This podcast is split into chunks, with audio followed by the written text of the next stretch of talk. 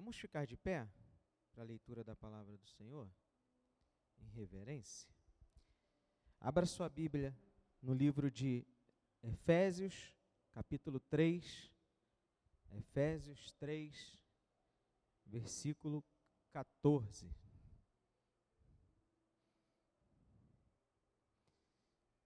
Algumas versões têm como subtítulo Paulo ora novamente ou a oração de Paulo pelos Efésios. Amém?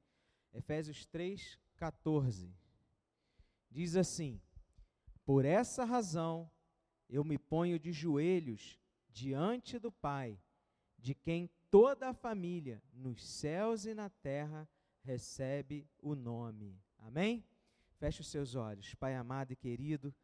Diante, Pai, da tua palavra, te pedimos que o Senhor tenha misericórdia de nós, que o Senhor fale aos nossos corações, que sejamos transformados, Senhor, pelo poder da tua palavra, Senhor, que os nossos corações sejam terras férteis, Senhor, para receber a boa semente. Em nome de Jesus, Senhor, que possamos, Pai, ouvir e meditar principalmente, Senhor, que possamos praticar o que temos aprendido na tua palavra, Senhor. Se conosco, nos sustenta, me use, Senhor, para abençoar a tua igreja. Em nome de Jesus eu te peço. Amém. Amém? Pode sentar. A gente vai ler até o versículo 21, mas a gente vai fazendo isso ao longo da meditação. Amém? Esta, como a gente viu no subtítulo, é a segunda oração feita por Paulo para a igreja de Efésios. Amém?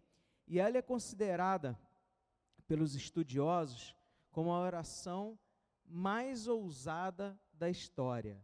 Não porque Paulo estava preso, algemado e com seus dias contados. Não porque ele tinha muitas necessidades físicas e materiais mais urgentes, mas ele não faz e não pede nada para ele. Ele pede para aqueles que estavam na igreja de Efésios.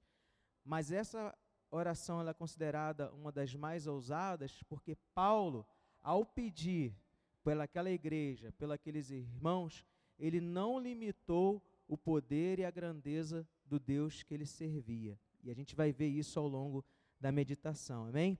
Apesar de Paulo estar proibido de viajar, proibido de visitar e pregar nas igrejas, existia uma coisa que ele não parava de fazer. A prisão não impedia Paulo de orar. Amém? Paulo estava na prisão, mas isso não impedia de interceder pela igreja do Senhor. E era isso que ele fazia. Era essa a atitude de Paulo. A gente vai ver isso nesses versículos. Mas antes, é importante a gente prestar atenção em três, é, três coisas que Paulo destaca aqui. Primeiro, vocês viram nesse versículo a postura de Paulo? Paulo, ele revela reverência lá no versículo 14.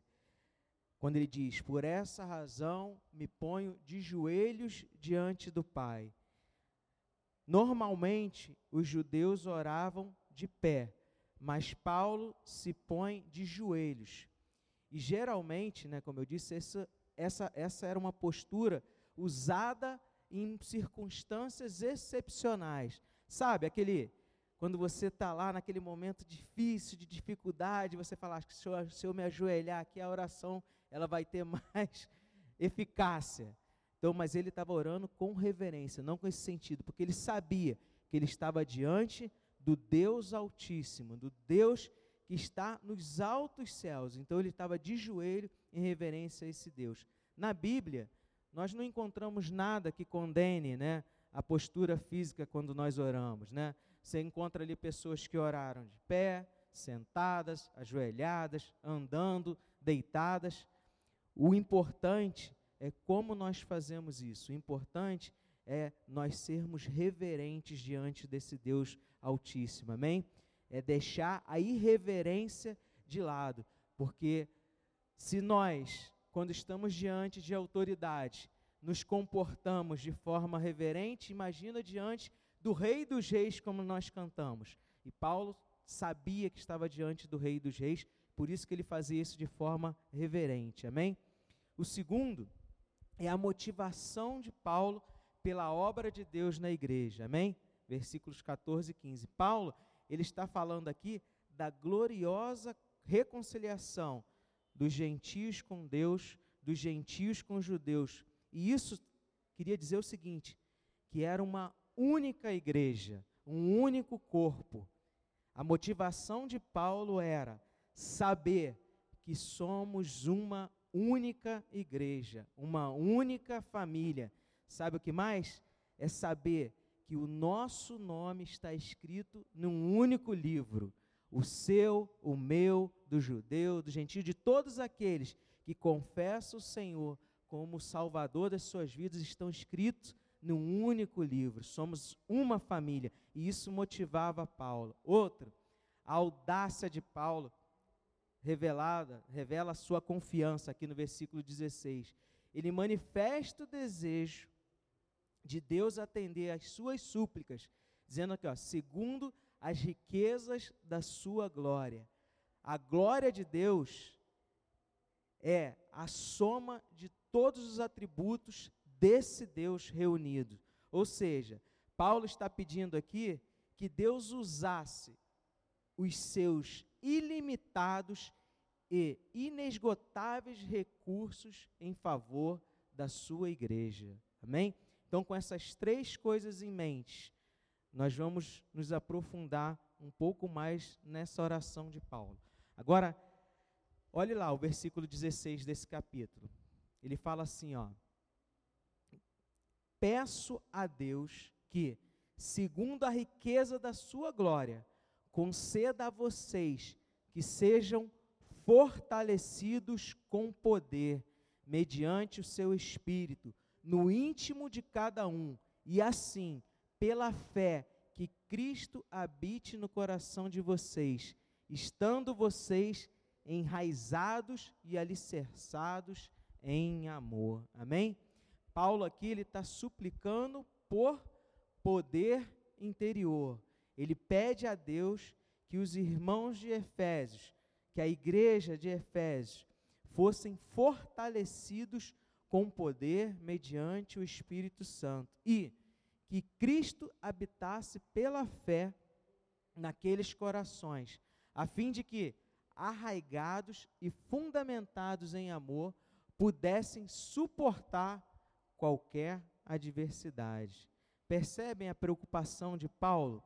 Ele não é, é, a preocupação dele não eram com coisas materiais, mas com as espirituais. Amém? Diferente de muitas orações que vemos hoje em dia, centradas apenas no homem, na busca imediata de prosperidade e de cura. Ele não pede alívio dos problemas, mas pede poder para enfrentá-los. Amém?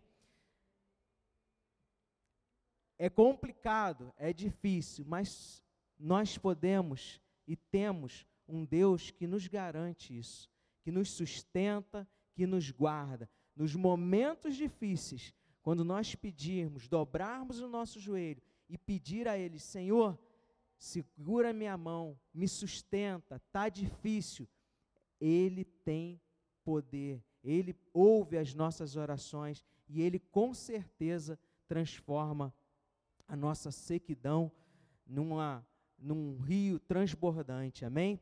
A presença do Espírito Santo em nossa vida é a evidência da salvação, amém?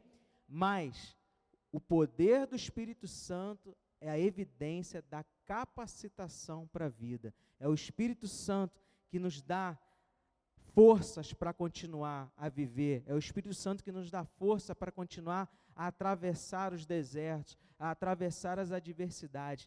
Creia nisso. Isso não é uma, uma palavra de ânimo, de aprendida em, em, em cursos, não. É a palavra do Senhor que nos garante isso, amém? É o Espírito Santo que vai te capacitar, é o Espírito Santo que vai te fortalecer, é o Espírito Santo que vai te alegrar, amém? Precisamos ser fortalecidos Por quê? Porque somos fracos. Porque o diabo, ele é astuto. Porque o homem interior depende do poder que vem do alto para viver uma vida em santidade. Se a gente não tiver esse poder dentro de nós para resistir às tentações, para enfrentar as ciladas e a, e a astúcia do inimigo, nós com certeza tropeçaremos, cairemos em armadilha, não teremos força para nos levantar, não teremos força para resistir essas ciladas. Por isso nós precisamos desse poder aceso no nosso coração, nas nossas vidas. E Paulo pede que Cristo também habite nos nossos corações. O que, que ele quer dizer com esse habite, essa palavra usada aqui como habitação nessa passagem? Ela tem um significado mais profundo do que nós pensamos.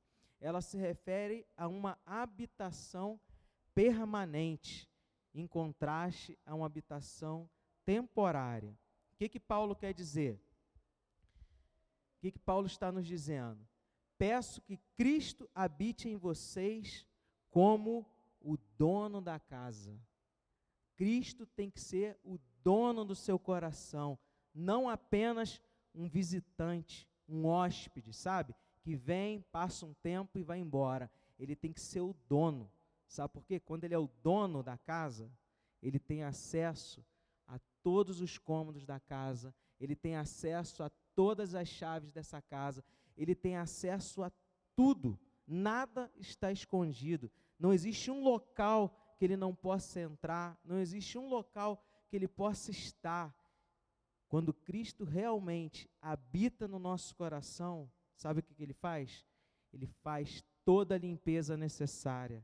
Ele muda aquela mobília velha, quebrada, que precisa ser tirada de lá. Ele joga fora o lixo que a gente acumula. Quando ele é o dono da casa, ele faz todas essas coisas. Agora, quando ele é um visitante, quando ele é um hóspede, não. Deixe Deus, deixe Jesus ser o dono do seu coração. Amém? O coração do crente é o lugar da habitação de Cristo, no qual ele está presente não apenas para consolar e para animar, mas para reinar. Amém? Cristo reina no seu coração. Você pode dizer amém? Cristo reina no seu coração, amém. Se Cristo está presente em nossos corações, algumas coisas não podem estar. E aí você pensa, o que que hoje está no seu coração que não deveria estar? O que hoje está ocupando espaço em algum cômodo, em algum quarto do seu coração que hoje não deveria estar? Se Cristo é o Senhor da sua vida, se Ele habita em você, Ele tem as chaves, Ele tem acesso a todos os cômodos, amém? É isso que Paulo quis dizer quando que Cristo habite em vocês, nos seus corações, amém? Ele também pede aqui, ó, mais uma vez falando de relacionamento, sobre para que o amor fraternal fosse o que? Uma realidade naquela igreja. Ele pediu para que os crentes fossem fortalecidos para amar um ao outro. Precisamos do poder do Espírito Santo e da habitação de Cristo em nós para amar os nossos irmãos. Amém? Sem isso, quando alguém pisar no teu calo, você não, não tem força para amar esse irmão. Quando você é, for tratado de uma maneira que você se sinta constrangido, você não vai ter força para resistir, você vai desanimar. Mas quando o Espírito Santo habita em você, Jesus Cristo habita em você e você pede a Ele forças para amar o seu irmão, para amar o seu inimigo, para amar o seu próximo, para amar seja quem for que Deus colocar ao seu lado, com certeza você conseguirá fazer isso. Com certeza, você terá forças para vencer todas essas barreiras, todos esses obstáculos. Amém? Nós precisamos amar uns aos outros. Amém? Porque amar quem nos ama é fácil. Perdoar quem nós amamos, quem né, é o nosso chapa, nosso parceiro, é fácil, mas com as pessoas que nós não nos relacionamos, com as pessoas com as qual nós não é, temos intimidade e nós não amamos com esse amor fraternal, é impossível praticamente. Nós precisamos pedir ao Senhor, assim como Paulo pediu, poder para amar as pessoas, amém? Poder para amar o nosso irmão, poder para amar a nossa família, poder para amar os nossos vizinhos, sabe por quê? Porque quando a gente ama, a gente quer dar o melhor para essas pessoas. Quando a gente ama, a gente quer compartilhar tudo que nós temos, nós queremos dividir as coisas. Precisamos amar, precisamos amar. Amém? E Paulo fala aqui duas metáforas para expressar essa profundidade desse amor. Amém? Ele usa essas ambas, essas duas metáforas, né, num contraste de profundidade com superficialidade. Devemos estar tão firmes como uma árvore, sabe, com aquela raiz profunda que pode bater o vento que for, o furacão que for, o tufão que for, que ela enverga, mas ela não arranca, ela está ali arraigada. E devemos também estar é, sólidos como a, a, a, como é que é o nome? O alicerce das casas, dos edifícios, amém? Vai aquele tremor de terra, o edifício ali, ó, ele não cai. Uma árvore, como nós sabemos, ela, ela precisa de raízes profundas se ela quer encontrar não só estabilidade, mas quando ela quer encontrar o que? Provisão, alimento. Ela vai buscar lá no profundo o alimento, os sais minerais que ela precisa para ela crescer forte, para ela crescer, sabe, frondosa, nós precisamos estar pensar, agir dessa maneira, estar com as nossas raízes profundas. E o edifício, ele precisa dessa fundação sólida, se ele quiser, sabe? Se você quiser, hoje, hoje é mais difícil, mas ainda tem. Quando você sabe, quando você constrói uma casa, aí você pensa assim: será que essa aqui aguenta mais uma em cima? Será que eu posso botar mais uma laje em cima?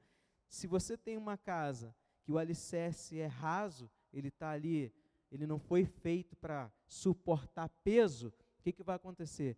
Fica limitado, você não consegue crescer mais. Nosso alicerce precisa ter profundidade, sabe? Até alcançar a rocha, firme, sustentado, que aí você vai crescendo, crescendo, crescendo, sem medo dele desabar, sem medo dele ruir, amém? As nossas raízes e fundação precisam ser profundas, fortes, amém? O amor é a principal virtude do cristão. Amém? É a evidência, sabe de quê? Do nosso discipulado. É a evidência de que nós estamos sendo é, trabalhados através da palavra do Senhor. Ele nos ordena amar, então nós estamos sendo discipulados a amar, nós estamos aprendendo. Não é fácil, mas nós precisamos ter essa prática de amar. Amém? O amor é a condição para realizarmos a obra de Deus. Como é que você vai realizar a obra de Deus sem amor? Como é que você vai estar fazendo aquilo que Deus te chamou para fazer sem amor? Nós precisamos amar. Sabe outra coisa? O amor, ele é o cumprimento da lei, como eu falei. O Senhor pede que nós amemos uns aos outros. Amém? Então, nós precisamos de amor. E Paulo, nessa oração, ele pede isso pela igreja, ele pede isso pelos aqueles irmãos. Amém? 18. Ele continua, ó. ele pede isso para quê? Isto para que, com todos os santos, vocês possam compreender qual é a largura, o comprimento, a altura e a profundidade, e conhecer o amor de Cristo, que excede todo o entendimento, para que vocês fiquem cheios de toda plenitude de Deus. O que, que Paulo pede aqui para a igreja de Éfeso? E nós hoje estamos ouvindo isso. Que tivesse compreensão do amor de Cristo. Ele pede isso, que a igreja tivesse essa compreensão. Primeiro, ele fala do amor entre os irmãos, o amor fraternal. Agora, ele fala do amor de Cristo para conosco. E para isso, nós precisamos desse poder para compreender esse amor que para muitos é loucura.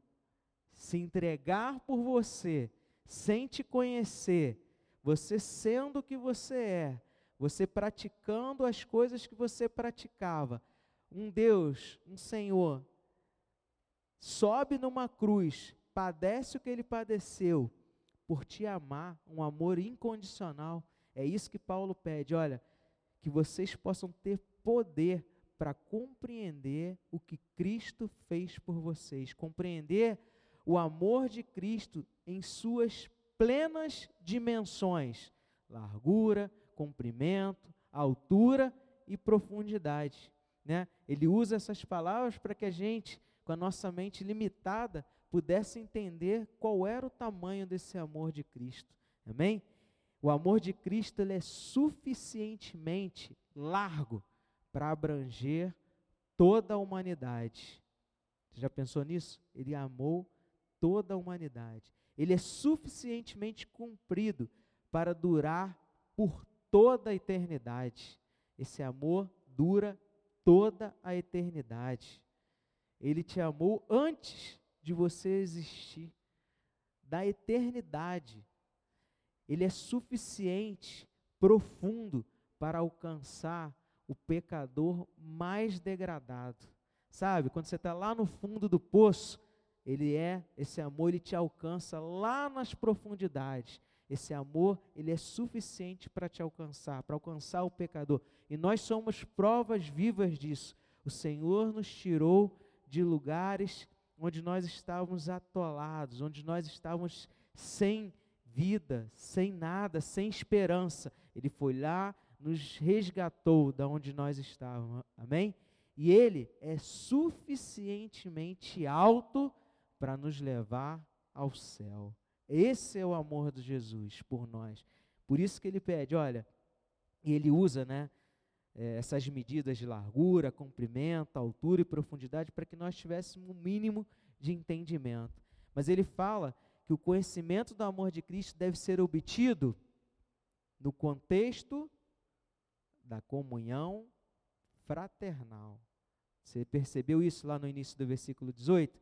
Isto para que, com todos os santos, vocês possam compreender. Então, está no plural isso aqui, não está? Na sua Bíblia está no plural? Você não vai alcançar isso sozinho. Você precisa estar tá aqui, sabe? Vendo as necessidades um do outro, orando um pelos outros, sabe? Aquela história de você se alegrar com os que se alegram e chorar com os que choram. Precisamos fazer isso em unidade, em comunhão, amém? O isolamento e a falta de comunhão com os crentes é um obstáculo para a compreensão do amor de Cristo pelos homens. Amém? Então, não murmure por estar aqui talvez numa quarta-feira, né, quente, abafada. Não murmure por estar aqui talvez com pessoas que você, sabe, tem umas faíscas. Não, ame. Ame esse irmão. Ame estar aqui, porque você imagina se Cristo tratasse a gente da mesma forma? Não, não, não, faz sentido. Nós precisamos amar um ou outro assim como Cristo nos amou. E para isso nós precisamos, sabe, estar tá junto e misturado. Precisamos estar juntos e misturados. E a gente está assim na igreja. Amém? Paulo pede também para que eles fiquem cheios de toda plenitude de Deus. O seu sentido pleno aqui está além da compreensão humana. Quando ele fala que nós precisamos estar cheios da plenitude de Deus. Por quê? Porque, embora Deus seja transcendente, onde nem os céus, os mais altos céus, pode contê-lo, ele habita em nós de forma plena. Ele habita em você e em mim de forma plena. Amém?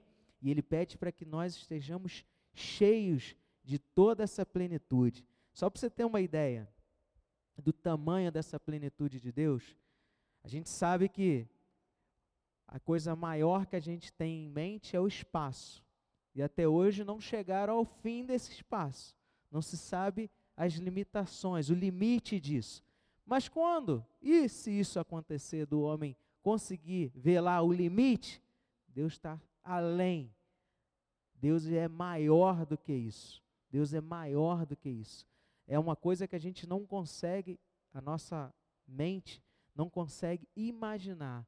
Você pode pensar que é, mas é além do que nós imaginamos, além do que nós pensamos. Amém? E esse Deus que é desse tamanho habita no seu coração, habita nos nossos corações. Amém? Paulo, ele pede aqui também, né, que, é, que nós tenhamos isso bem, bem, sabe, consolidado, bem, bem é, definido nos nossos corações. É esse Deus a quem nós cultuamos aqui toda semana. É esse Deus a quem nós né, fazemos as nossas orações. Né? Você não está fazendo oração para um Deus que é limitado, para um Deus que é pequeno. Não, um Deus que é grandioso, um Deus que governa todas as coisas. Eu sempre falo e repito isso. Um Deus que criou o universo através do poder da palavra e sustenta com o poder das suas mãos. Amém? Aí você pode falar assim, mas Márcio, ou pode estar pensando, mas isso aí é uma utopia. O mundo em que vivemos atualmente, no mundo que vivemos atualmente, é impossível a gente viver assim. O egoísmo e a incredulidade reina. Não dá. Isso aí foi lá naquela época, sabe? quando Paulo estava iniciando esse processo de evangelização, de abertura de. Não. Ele termina assim, ó. Nos lembrando isso. Versículo 20. Ora, aquele que é poderoso para fazer infinitamente mais do que pedimos ou pensamos, conforme o seu poder que opera em nós a Ele seja a glória na igreja em Cristo Jesus por todas as gerações, para todos sempre. Amém. Amém? Paulo conclui a oração dizendo o seguinte: Deus é poderoso para fazer mais do que pensamos, mais do que pedimos, porque Ele é um Deus vivo, Ele não está morto, amém? Ele não está lá de braços cruzados esperando ver no que vai dar. Ele é um Deus que é ativo, é um Deus vivo, amém? Que cuida de você e cuida de mim, amém? Ele quer dizer o seguinte, ó, Deus, ele é poderoso para fazer o que pedimos e muito mais, porque ele escuta e responde as, as orações sinceras, as orações que realmente, como Paulo fez aqui, a oração que está pedindo, não é, bens materiais, mas oração que está pedindo graça, poder para viver nesse mundo. Ele é um Deus que ouve as nossas orações. Então, meu irmão, não deixe de orar. Ore, ore, peça, bata na porta que Ele está nos ouvindo, amém? Ele nos ouve. Como nós vimos aqui, se é de joelho, se é sentado, se é deitado, se é andando, se é tomando banho, seja como for, se é com reverência, ore, ore, ore a esse Deus que é poderoso, amém? Deus é poderoso para fazer tudo, pois Ele tudo pode realizar. Não existe impossíveis para esse Deus. Não existe impossíveis para esse Deus. Às vezes a gente, e por isso que essa é uma oração é, audaciosa de Paulo, porque ele sabe, né, ele está pedindo isso a Deus porque ele sabe que nada é impossível para Deus. Nada é impossível para esse Deus que criou todas as coisas, um Deus que é transcendente, um Deus que é, habita em nós, um Deus que vê, ouve, um Deus presente, onisciente, onipotente. Amém? Então, Ele é poderoso para fazer tudo, realizar tudo. Amém? segundo a sua vontade, segundo o seu querer. Amém? Sabe o que mais? Porque Ele é poderoso para fazer muito mais? Pois a sua graça não é dada por medidas racionais. Ele não é dado por medidas, sabe? Ah, não, esse aqui, hoje ele se comportou melhorzinho, eu vou dar essa porçãozinha aqui. Amanhã, se ele sair da linha, eu vou dar uma puxada. Não, a sua graça é dada sem medidas racionais, amém? Nós podemos desfrutar de tudo isso que Ele nos dá. Nós podemos desfrutar de tudo porque Ele é o nosso Pai e nós somos seus filhos, amém? Deus é poderoso para fazer muito mais, porque a Ele seja a glória, seja a honra, seja todas as coisas, amém?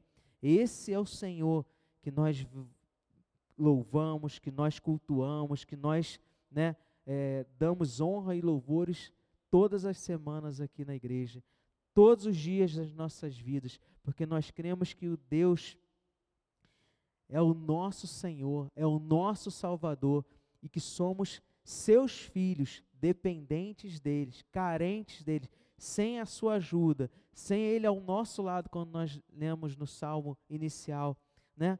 Nós não podemos vencer as batalhas, nós não podemos caminhar. Nós precisamos desse Deus ao nosso lado, segurando a nossa mão, nos conduzindo e não é, e nos conduzindo à vitória. Amém? Não nos deixando desanimados. Amém? Por isso, igreja, para terminar, eu quero dizer o seguinte: não desanime, continue firme e viva essa esperança saiba que o nosso Deus não mudou.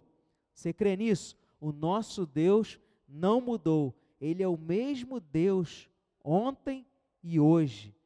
Peça a Ele poder para vencer, poder para amar, poder para compreender, poder para conhecer quem Ele é e o quanto Ele te ama. Amém? Que você possa meditar isso durante a semana. Senhor, assim como Paulo pediu por aqueles irmãos, eu peço por mim, eu peço pela minha igreja, me sustenta, me dá forças, me dá poder para vencer o inimigo, para vencer os desafios, para amar o meu irmão, para amar aquela pessoa que, sabe, a gente não se bate muito bem, mas me dá força, Senhor, para perdoar, para amar, compreender e conhecer quem é o Senhor realmente, o Deus que me salvou, o Deus que me resgatou e o quanto o Senhor me ama. Amém?